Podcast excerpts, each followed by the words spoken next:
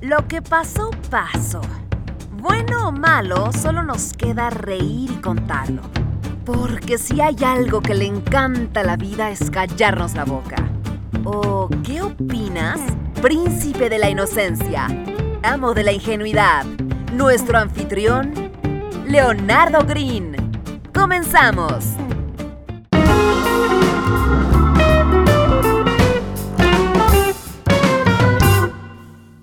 Es muy gracioso, hace un par de semanas tuve una reunión con uno de mis clientes y parodiando, ¿no? Porque él es dueño de una sex shop.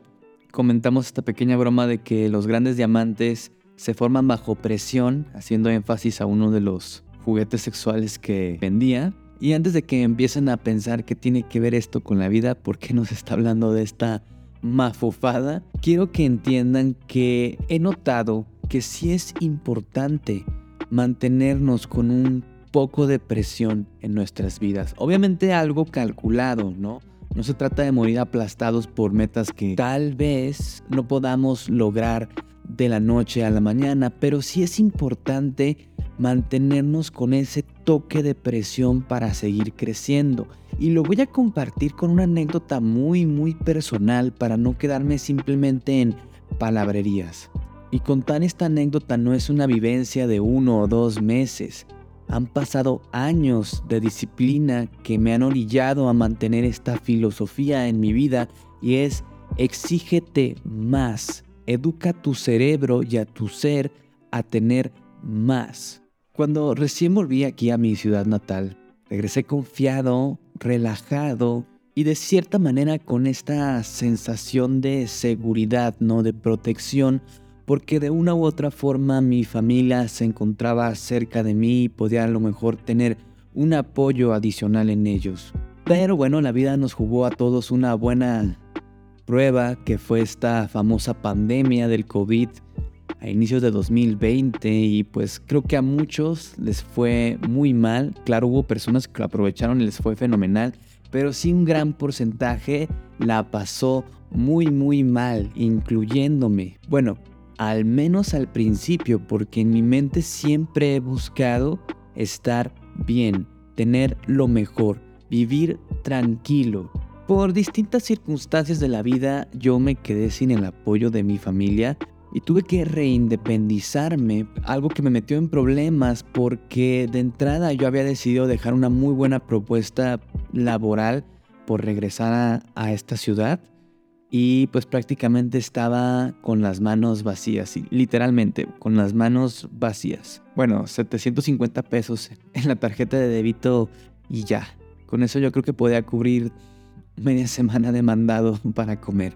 Y sé que debe ser una historia muy cliché que seguramente han escuchado miles de veces de que empiezas de la nada y arrancas, pero lo que quiero que entiendan es que en lugar de cerrar mi mente y limitarme a decir, bueno, ok, tengo tanto dinero, no me puedo costear ni siquiera una, un cuartito ni nada. Hice todo lo contrario. Absolutamente todo lo contrario. Y claro que hubo personas en mi camino, Dios, lo que ustedes quieran, que se me cruzaron justo en el momento indicado para poder lograrlo, lo cual estoy muy agradecido, pero quiero que entiendan que fue una cuestión más de actitud que de riqueza física para empezar, yo no quería vivir ni en una casa vieja ni en un departamento pequeño. La verdad es que toda mi vida estuve acostumbrado a vivir en casas grandes con mucho jardín y sabía que me iba a repercutir de forma muy negativa emocionalmente hablando el encerrarme en un cuadrito y quedarme ahí. Sentía que era como cavar mi propia tumba. Entonces, contrario a lo que cualquier consejo sensato busqué la casa más grande y más bonita que pudiera rentar en su momento. Y digo pudiera en mi mente porque realmente, repito, 750 pesos en la cuenta de banco. No tenía más. Recuerdo que entré a esa casa que estaba súper cara para mis posibilidades en ese momento y le dije a mi cerebro, le dije a mi ser, tienes que entender que tú te mereces estar aquí, en esta casa, que tú puedes disfrutar estos espacios, que estos espacios te pertenecen. Y lo dije con tal convicción a mi persona que entendió que era verdad. Y de una u otra manera me aferré a esa idea y aquí estoy después de tres años. Y sí, al principio fue todo un reto muy interesante, un poco estresante, debo reconocer, pero al cabo de unos 6, 7 meses para mí ya no existía ni el COVID ni la pandemia y estaba disfrutando de un lugar muy cómodo para vivir. Y me di cuenta que no era tan difícil, que simplemente estaba en un patrón de pensamiento de crisis por todo lo que estaba ocurriendo en el mundo, pero también entendí que no tenía por qué permitir que eso me afectara, porque al final del día, no limitarme y hacerme entender que merezco las cosas que quiero y tengo la capacidad para alcanzarlas y resolver cualquier problema que se cruce en el camino. Todavía recuerdo que justo después de que recién me había estabilizado económicamente y estaba viviendo tranquilamente en esa casa que tanto me gustaba, soñaba con tener un terreno muy bonito en la sierra, justo enfrente de un lago, y una y otra vez me lo repetía. No tenía ni siquiera una camioneta para poder llegar allá, pero una y otra vez me repetía, yo quiero tener eso, de verdad.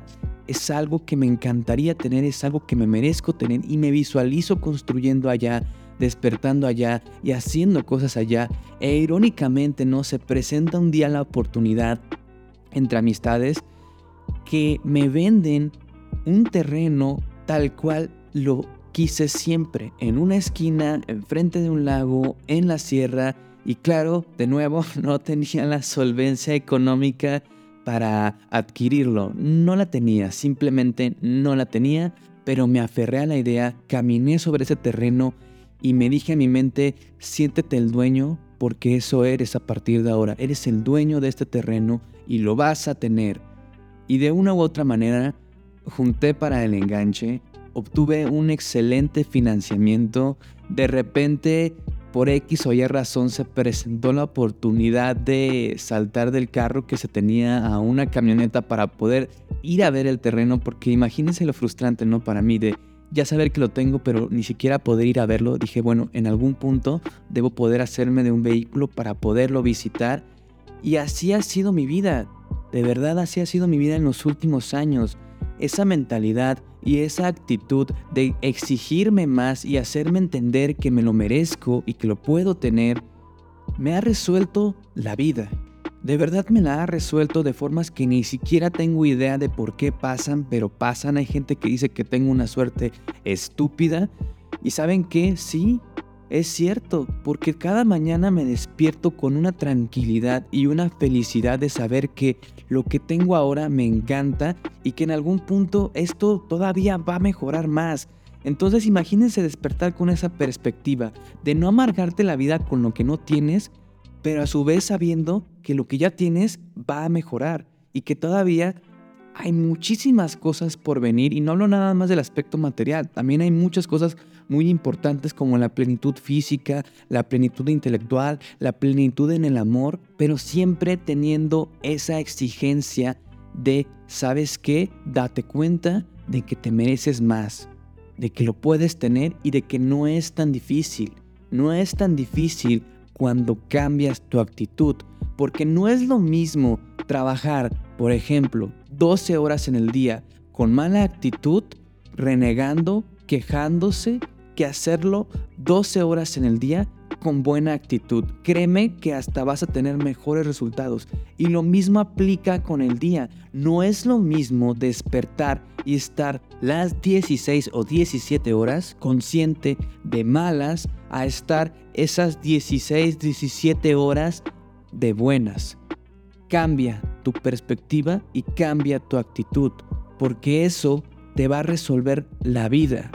Así de simple. Espero que les haya gustado esta pequeña reflexión. Si les interesa contarme alguna anécdota, por favor háganla llegar al correo o bien a las redes sociales como Leonardo Grimm. Siempre contesto más rápido en Instagram. Nos vemos en el siguiente capítulo.